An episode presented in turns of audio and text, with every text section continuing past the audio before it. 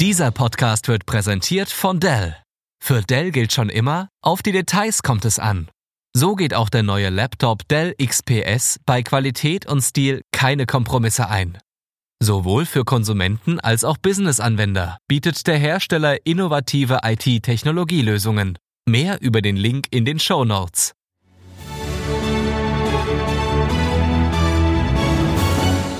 FAZ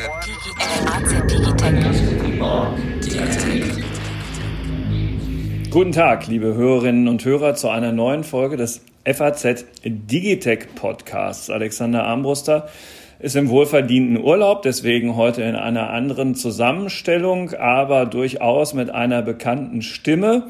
Ilka Koplin aus unserer Wirtschaftsredaktion ist heute mal wieder im Digitech Podcast. Hallo Ilka. Hallo. Und äh, Ilka kennen Sie ja schon als ähm, Pharma-Expertin und ähm, in dieser Rolle ist sie auch heute wieder Teil des Digitech Podcasts, weil das Rennen um den Impfstoff zum Kampf gegen Corona ist durchaus etwas, was auch im Digitech Podcast seinen Platz finden sollte. Es ist hochspannend wer da so mitmischt in Deutschland, wie viel Geld dafür ausgegeben wird, was international los ist, ja. Und was eigentlich ähm, früher ähm, diese Impfstoffe im Pharmageschäft für eine Bedeutung hatten und eben jetzt, da hat sich eine ganze Menge verändert, da gibt's viel zu lernen. Allein schon in der Vorbereitung davon wollen wir ein wenig, ähm, dass Sie davon auch mit profitieren. Ja, mein Name ist Carsten Knob, Herausgeber der FAZ.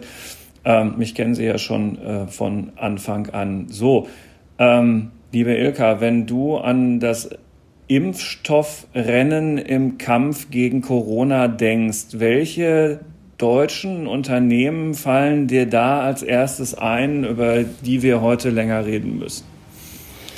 Das sind sicherlich, und die beiden hat man auch schon häufiger jetzt in den Medien gehört, sind sicherlich CureVac und ähm, BioNTech. Ähm, BioNTech aus Mainz, seit letztem Jahr auch in Amerika in der Börse notiert, ähm, CureVac aus Tübingen. Beide arbeiten ähm, mit sogenannten mRNA-Impfstoffen, ähm, was noch eine recht junge Technologie ist. mRNA steht für Messenger-RNA, was ähm, so eine Art Botenstoffe im, im Körper sind, die dem Körper quasi oder den Körperzellen sagen, was sie ähm, zu tun haben. Die werden gentechnisch so verändert, ähm, dass quasi eine Infektion mit dem Virus so gesehen vorgetäuscht wird und ähm, dadurch soll, sollen sich Antikörper bilden. Ähm, jung ähm, insofern die Technologie, als dass es da bisher auch in der Tat noch ähm, nicht einen einzigen zugelassenen ähm, Impfstoff gibt, also gegen, egal gegen welche Krankheit. Mhm. Du, du, hast ganz viele äh, Dinge gesagt, denen wir noch etwas näher auf den Grund gehen müssen, allein schon in deiner ersten Antwort. Hm, du hast gesagt, BioNTech-Aktien kann man an der Börse kaufen, an der, an der Nasdaq sind, sind die notiert und noch gar nicht lange konnte man eine Menge Geld mit verdienen. Ähm, das Papier war so gegen Ende 2019 12,50 Euro wert und jetzt so 67 Euro. Also das ist ja leicht auszurechnen. Allein in den vergangenen drei Monaten ähm, einen Kursplus von 50,3 Prozent. Die ähm, Firma CureVac aus Tübingen ist noch nicht an der Börse. Dafür ist der deutsche Staat da eingestiegen. Ähm, die Bewertung dadurch deutlich über eine Milliarde. Und beide Unternehmen gehören zu denjenigen, die von dieser internationalen Impfstofffinanzierungsinitiative mit dem Kürzel CEPI oder wird das eigentlich so ausgesprochen oder CP oder jedenfalls ist es die Coalition for mhm. Epidemic Preparedness Innovations. Die hat also von diesen 161 Impfstoffprojekten, die die auf dem Radar haben, ähm, neun besonders hervorgehoben und unterstützt damit jedenfalls auch CureVac. Ähm, und äh, ja, also das äh, hat größte internationale Aufmerksamkeit. Der, der, deutsche Staat ist drin, bei dem anderen äh, sind Aktionäre an der Börse ganz begeistert. Vielleicht reden wir tatsächlich einfach noch mal einen kleinen Moment etwas länger über diese beiden Unternehmen und wo die herkommen, bevor wir wieder ähm, uns mit Corona beschäftigen. Die Unternehmen sind ja nicht gegründet worden, um einen Corona-Impfstoff auf den Markt zu bringen, richtig? Nee, genau. Also ähm, BioNTech ist ähm, von Ugo Sahin gegründet worden, ähm, der hier auch an der Uni Mainz ähm, ähm, ja, tätig war. Ähm, das ist letztendlich wie so häufig bei Biotech-Unternehmen, dass die eben, ich sag mal, von, von Forschern aus, aus Universitäten irgendwie aus Projekten heraus entstehen. Ähm, und eigentlich beschäftigt sich das Unternehmen viel auch mit ähm, einer Art personalisierte Krebsimpfung ähm, ja, zu erforschen, als dass man quasi versucht, ähm, ähm, letztendlich eine Impfung wirklich speziell auf den einzelnen Patienten ähm, über die mRNA quasi ähm, zu bekommen. mRNA ist letztendlich ein Grundstoff, den man ja, modifizieren kann ähm, genetisch und ähm, man wird nicht mit dem Originalvirus infiziert, ne? Das ist Nein, genau. ein ganz wichtiger genau. Punkt. Mhm. Genau, also es werden im Prinzip ähm, das, das ähm, Genom wird letztendlich äh, benutzt ähm, oder die, die Informationen, die man über das Genom des Virus hat. Und ähm, die mRNA, diese Botenstoffe werden eben so verändert äh, und in den Körper über beispielsweise ähm, kleine Fett, ähm, Fettzellen beispielsweise injiziert, ähm, dass dass man das Originalvirus äh, gar nicht braucht dafür hm. bei, dieser, bei dieser Technologie. Und trotzdem die, äh, Immun, äh, das Immunsystem aktiviert wird. Genau, also das ist die Idee. Und ähm, CureVac zum Beispiel ähm, hatten schon, ähm, die haben schon eine klinische Studie zum Beispiel mal für eine ähm, Impfung gegen Tollwut ähm, auf den Weg gebracht. Also auch da ähm, gibt es äh, viele andere Projekte, die überhaupt nichts mit Corona zu tun haben. Aber ähm, es ist insgesamt in der globalen ähm, Pharma- und, und Biotech-Welt, das muss man einfach so sagen, egal ob es Unternehmen sind, ob es Universitäten sind, ob es ähm, Institute sind, Forschungsinstitute, ähm, seitdem das Virus aufgetreten ist, gibt es einfach eine enorme ähm, Forscheraktivität, muss man sagen. Ähm, auch viel Kooperation zwischen, zwischen ähm, Unternehmen, zwischen ähm, allen möglichen Partnern, ähm, um da eben möglichst schnell voranzukommen. Und ähm, so war es letztendlich auch zum Beispiel bei CureVac, die auch schon Anfang des Jahres damit an die Öffentlichkeit gegangen sind, zu sagen, Mensch, wir sind da auch unterwegs, die auch vorher schon mit dem CEPI zusammengearbeitet haben ähm, und ähm, die dann eben, als sie angefangen haben, ähm, daran zu forschen am Coronavirus, dann nochmal zusätzliche finanzielle Unterstützung auch bekommen haben. Genau. Mhm. Wie findest du das denn, wenn wir den kleinen Schlenker mal machen, dass der deutsche Staat äh, bei CureVac ähm, ja doch durchaus massiv eingestiegen ist? Ähm, nicht gut. Denn, ähm, äh, aber man, ich könnte jetzt ja auch sagen, ah, Moment mal, bevor es der Donald Trump kauft. Ne, also ähm, über die KfW haben wir 300 Millionen Euro als Steuerzahler da rein investiert und ich sagte schon, ist dann eine Milliardenbewertung, also exakt 1,3 Milliarden Euro war die Bewertung dann damit. Ja, ähm, ja also es, es gab in der Tat ähm, die Gerüchte, dass, dass ähm, Herr Trump dieses Unternehmen äh, übernehmen möchte. Ähm, es ist bis heute nicht wirklich aufgeklärt, was dort passiert ist ähm, ob es dort Gespräche gegeben hat. Ähm, es gab da unterschiedliche, ähm, ja, ich sag mal, ähm, Stellungnahmen im, im, im Nachhinein. Ähm, zum einen, weil ähm, Herr Hopp, der ja nun Aktionär ist über seinen Hauptaktionär. Genau, Hauptaktionär, ja, ja. Mhm. Genau, ähm, der sich im Nachgang ähm, insofern geäußert hatte, ähm, als dass er sagte, ein Impfstoff, ähm, ein potenzieller Impfstoff soll allen zur Verfügung stehen, was natürlich ähm, so gesehen keine, kein direktes Dementi ist, sondern im Gegenteil man das schon so auslegen könnte, dass es dort Interesse gegeben hat.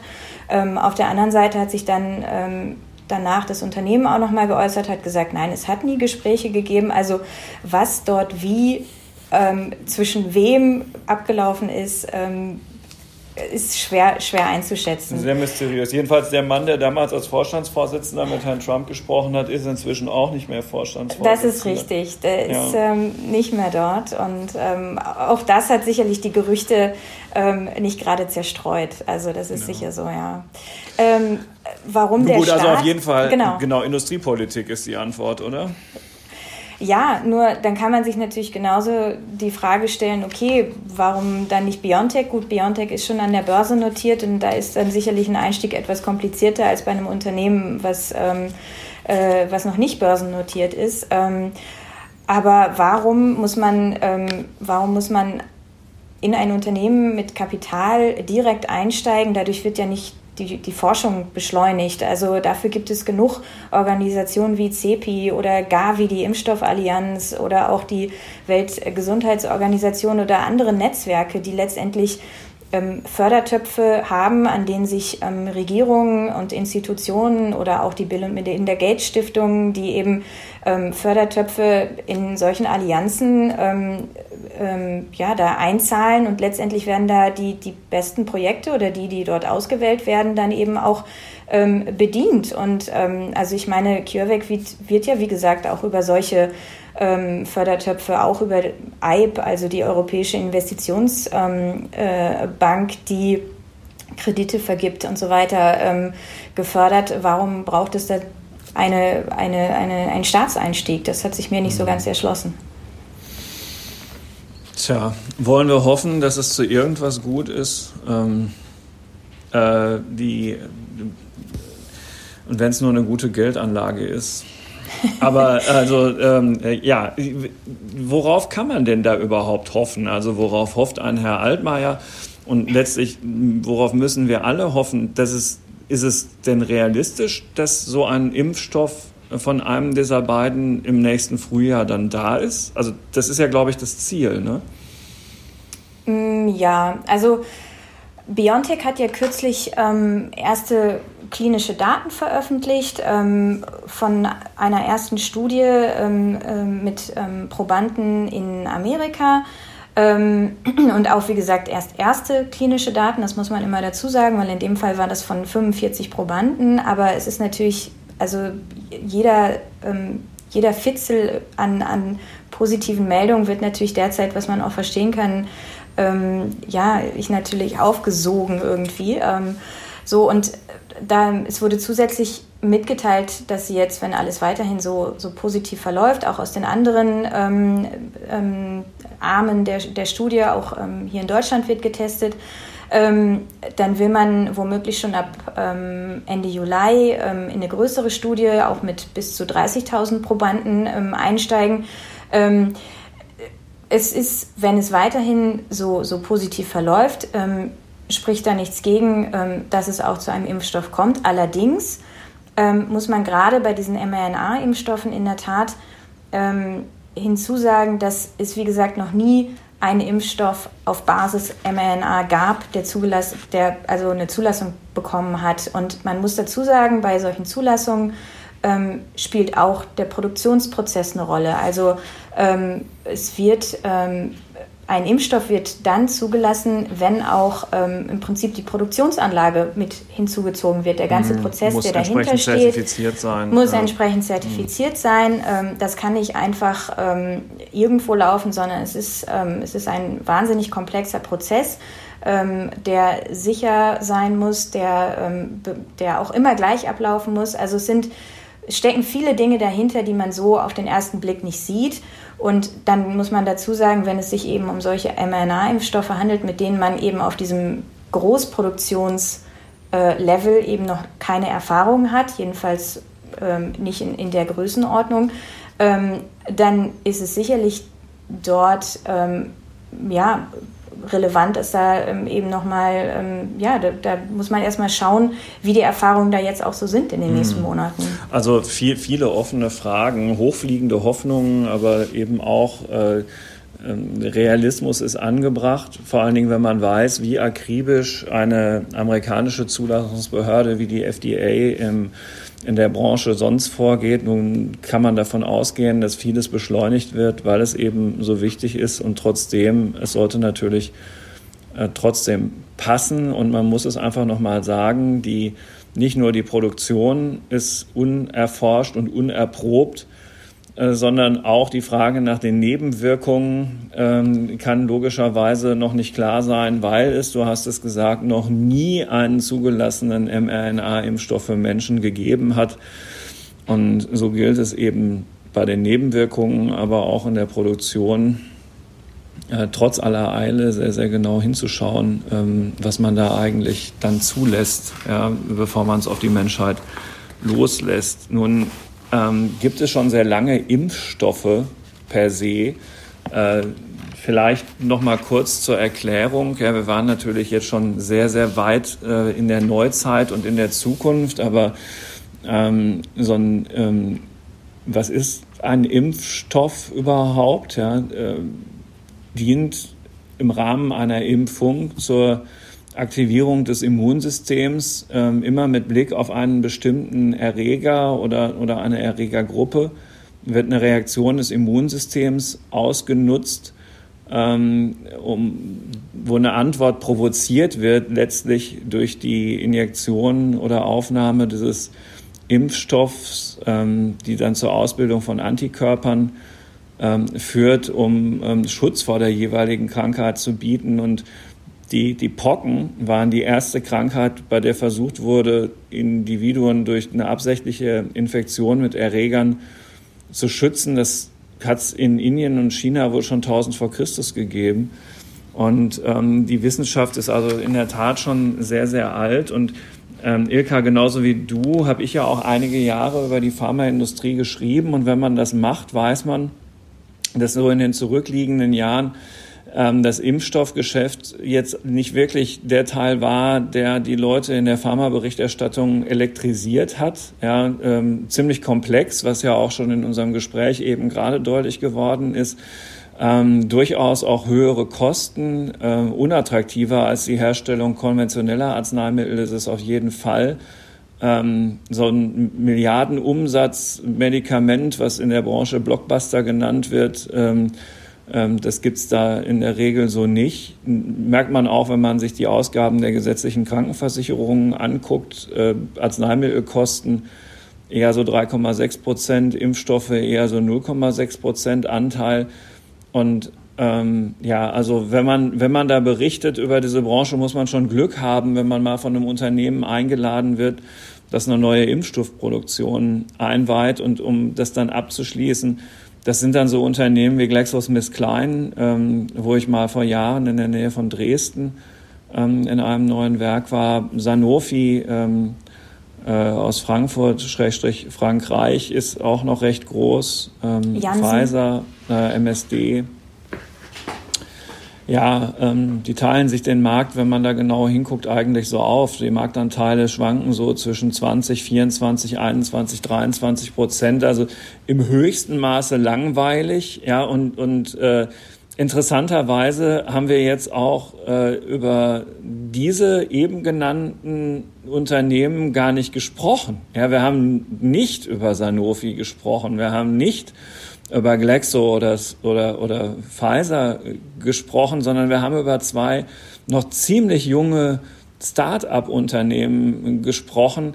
Ähm, was lernt man denn eigentlich daraus? Sind, sind diese Großen in diesem, ähm, in diesem Impfstoffgeschäft mehr oder weniger eingeschlafen? Nee, das würde ich so nicht sagen. Also ähm, Sanofi zum Beispiel arbeitet in der Tat mit, mit äh, GSK zusammen, BioNTech arbeitet mit, zusammen mit Pfizer.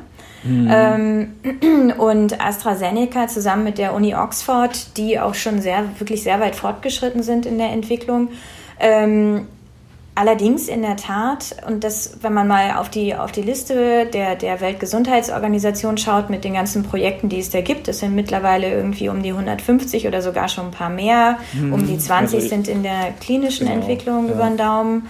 Und ähm, man sieht einfach, dass es eben diese wahnsinnig vielen Kooperationen ähm, gibt. Und ähm, das zeigt sich auch unabhängig von der, von der Impfstoff- ähm, Entwicklung, das ist im Allgemeinen so, dass sich die Pharmabranche da viel mehr auch mit Biotech-Unternehmen häufig zusammentut, weil Biotech-Unternehmen, wie gesagt, häufig entstehen da Dinge aus der Uni heraus. Ähm, Und ähm, das ist eine Grundlagenforschung und so weiter, ähm, die da sehr relevant ist dann für die großen Pharmakonzerne, die sich dann sowas häufiger mal einkaufen. Aber ähm, GSK zum Beispiel hat für sich gesagt, okay, ähm, wir unterstützen gerne alle ähm, Unternehmen in der Impfstoffentwicklung mit unseren Ad Adjuvantien, das sind Wirkstoffverstärker.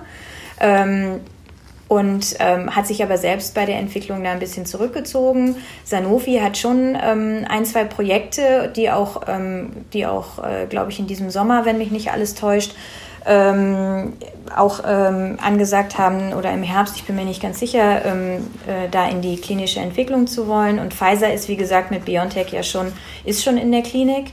Ähm, also es ist nicht so, dass sie sich ähm, zurückgezogen haben, aber sicherlich also ich meine, was, was ist so der letzte Impfstoff, den man, ähm, den man äh, zugelassen hat ähm, und der aber ehrlich gesagt wahrscheinlich gar nicht so viel Beachtung bekommen hat? Es gab jetzt in den letzten Monaten zwei Impfstoffe, äh, die gegen Ebola zugelassen wurden. Mhm. Ähm, Ebola hat man ähm, eigentlich schon fast vergessen und dabei ist es noch gar nicht so lang her. Ähm, aber klar, das ist natürlich ein Impfstoff, der ähm, letztendlich zwar wahnsinnig wichtig ist, aber sicherlich aus kommerzieller Perspektive ähm, für Unternehmen jetzt nicht so relevant ist. Mm, wahrscheinlich ähm, ist es tatsächlich so, dass man an diesen Big Pharma-Unternehmen eben spätestens dann nicht mehr vorbeikommt, wenn so schnell wie möglich so viel ähm, Dosen wie möglich hergestellt werden müssen, weil diese ähm, äh, Impfstoffe ja irgendwo herkommen. Ja, und dann haben die eben die Fabriken, die sie haben. Das kommt auch noch hinzu. Und in der Tat hattest du ja die Parallele zum ganz normalen Pharmageschäft erwähnt, wo die Innovationen oft auch eingekauft werden von ähm, kleineren Unternehmen, die halt nun mal das Glück hatten, auf irgendeine funktionierende Idee gekommen zu sein. Nur am Rande, weil wir hier in diesem Podcast ja auch häufig über die Stellung Europas im Wettbewerb mit anderen ähm, Regionen dieser Welt reden und da, ähm, was Software und, und Chip-Technologie angeht, oft so ein ganz kleines bisschen frustriert sind. Beim, bei, bei der Impfstoffherstellung sind wir hier in Europa ganz schön stark. Also 76 Prozent der Menge des insgesamt hergestellten Impfstoffs ähm, kommt aus Europa und ähm, nur 13 Prozent aus Nordamerika. Also was, was das dann betrifft, wie schnell und wie zugänglich wir an sowas rankommen könnten hier in der Region kann man durchaus hoffnungsvoll sein, ähm, außer es gibt dann tatsächlich irgendein Regime, das dafür sorgt, dass das auf der ganzen Welt gleich verteilt ist. Aber also kurzum, ähm, was ich damit im Wesentlichen sagen will, sollten Impfstoffe in der Zukunft wichtiger werden, wäre wenigstens in dem Geschäft Europa alles andere als hinten dran. Ja, das ist, ähm, ich glaube, Sanofi zum Beispiel hat sowas in Marburg. Müsste man sich alles nochmal genauer anschauen. Aber ähm, ja, also da müssen wir zumindest in Deutschland nicht vollkommen hinten anstehen. Nee, das stimmt. Ja, und das ist ja auch schon mal ganz gut. Ähm, so. CureVac äh, zum Beispiel hat, wenn ich das vielleicht ergänzen darf, CureVac hat ja auch angekündigt, ebenso wie BioNTech, ähm, CureVac wird auch ähm, die, die Produktion nochmal deutlich ähm, erweitern. Also von daher, aber auch da, ähm, das dauert halt eine Weile, bis diese ganzen Anlagen eben so dort stehen, dass sie dann eben auch einsatzbereit sind. Also man hat mir da gesagt, die Gebäude stehen, aber bevor die Anlagen dann eben auch so weit sind, das kann sich halt schon auch zwei Jahre hinziehen. Also von mhm. daher, ähm, es ist eben ein Geschäft, was durchaus auch mit Zeit verbunden ist, was wir sicherlich nicht so gerne hören, aber es ist so. Ja. Sag mal, ähm, was hat das eigentlich alles mit Eiern zu tun?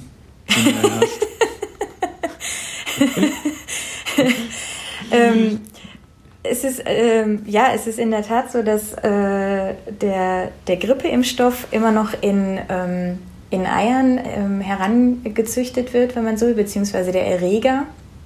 Ähm, und zwar deshalb, weil ähm, die Grippe ja ähm, den Menschen, das Schwein und das Geflügeltier quasi betrifft und die einfachste Form, wie man den Erreger quasi ähm, heranzüchten kann, um ihn dann wiederum ähm, ähm, für Impfungen einzusetzen, ähm, ist eben im Ei. Aber, ähm, aber mittlerweile gibt es ähm, da auch äh, andere Varianten, wie man das machen kann. Zum Beispiel wird ein Hepatitis B-Impfstoff, der auch ein Totimpfstoff ist, schon auch gentechnisch anders hergestellt über andere Erreger. Also man braucht nicht überall das Ei. Mhm. Da, wo es gebraucht wird in diesen Fabriken, wird es in rauen Mengen verbraucht. Insofern, wenn man das mal gesehen hat, ist es durchaus beeindruckend. ja, äh, äh, aber ja, diese mRNA-Geschichte äh, geht am Ei vorbei, oder? Weißt du das? Ja, die geht am Ei vorbei. Mm, mm. Wahrscheinlich dann auch hängt das dann damit auch ähm, dieser Hinweis zusammen, dass man es viel schneller herstellen kann, also äh, als wenn eben das Ei weiterhin notwendig wäre. Ne? Also die, wenn es läuft, dann, dann läuft es mit diesen mRNA-Impfstoffen in der Herstellung sehr viel schneller als mit diesen traditionellen. Ja, also ich glaube, es liegt auch daran, dass eben mRNA als, als Grundstoff quasi immer gleich ist und ähm, die Arbeit vorher im, im Labor passiert, wenn man so will. Mhm. Ähm, und bei, ähm, es gibt ja dann noch äh, Vektorvirenbasierte Lebendimpfstoffe, so wie zum Beispiel die ähm, Ebola-Impfung. Ähm, da, ähm, also sagen wir so, es ist, welche am Ende wie schnell funktioniert und in, in großer Serie hergestellt werden kann. Ich glaube, dazu gehen die Meinungen schon auch noch auseinander. Also da ähm, sollten wir uns jetzt als Wirtschaftsjournalisten nicht zu einer Prognose versteigen. Nee. Na gut, wir beobachten das nur in, ihren, in den Auswirkungen auf Unternehmenswerte und ähm, ähm, mittelbar dann eben die Börsenkurse, wie ähm, äh, die Dinge so einschlagen. Ähm, ganz grundsätzlich kann man ja sagen, dass, dass jedenfalls die Pharmaunternehmen bis jetzt halbwegs glimpflich durch diese ganze Krise hindurchkommen, unabhängig davon, ob sie jetzt an der vordersten Front dieser Impfstoffherstellung sind oder nicht. Ja, an dieser Stelle vielleicht auch nochmal der Hinweis, der sei erlaubt, wenn Sie, liebe Hörerinnen und Hörer, anfangen, sich da einzulesen. Ja, Ihnen wird immer wieder der Name von Bill Gates begegnen. Das liegt allerdings nicht daran, dass da irgendeine ganz üble Verschwörungstheorie ähm, ihre Berechtigung hat, sondern es liegt schlicht und einfach daran, dass äh, Bill und Melinda Gates mit ihrer ähm, Stiftung ähm, schon beinahe von Anfang an ähm, sehr, sehr viel dafür tun, dass die Welt Impfstoffe gerade auch gegen Malaria und ähnliches hat ähm, um die Welt zu einem sichereren äh, Fleckchen Erde zu machen. Und äh, also äh, dieser ganze ähm, Quatsch äh, rund um Bill Gates ist eben ein, ein solcher. Äh, dieser Mann hat ähm, genug Geld verdient, er muss jetzt nicht noch irgendwie versuchen, damit neues Geld zu machen, sondern der will tatsächlich Gutes tun. Davon bin ich jedenfalls zutiefst überzeugt. Ich äh, kenne ihn auch ein bisschen, ähm, auch noch aus meiner Zeit als Korrespondent in Amerika. Und ich kann an dieser Stelle wirklich nur sagen, dass wir wirklich froh sein äh, können, dass äh, ein Bill Gates mit dem vielen Geld, das er bei Microsoft verdient hat, genau das tut was er mit seiner Stiftung tut. Dieses äh, Geld ließe sich auch für gänzlich ähm, äh, äh, dümmere Sachen einsetzen als das, was da in dieser Stiftung abläuft. Und wir wären in diesem ganzen Thema Impfstoffe sehr viel weiter hinten, wenn es Bill Gates und das Geld, das dahinter steckt, nicht gäbe. Ähm, er ist übrigens auch an diesem Unternehmen CureVac beteiligt. Ja, und das ist nicht schlecht. Das sei an dieser Stelle auch nochmal gesagt. Ja, ähm, Ilka, haben wir noch was Wichtiges vergessen rund um das Thema Impfstoffe und Blick aus der Wirtschaft auf eben dieses Thema? Irgendeinen Punkt, den ich jetzt übersprungen habe?